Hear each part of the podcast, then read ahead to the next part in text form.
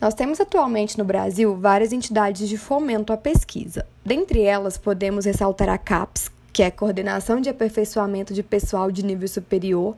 No site da CAPES estão disponíveis programas de bolsas da instituição, tanto no Brasil quanto no exterior, informações sobre o apoio a eventos e grupos de pesquisa e também links é, com acesso a publicações científicas do Brasil e do mundo.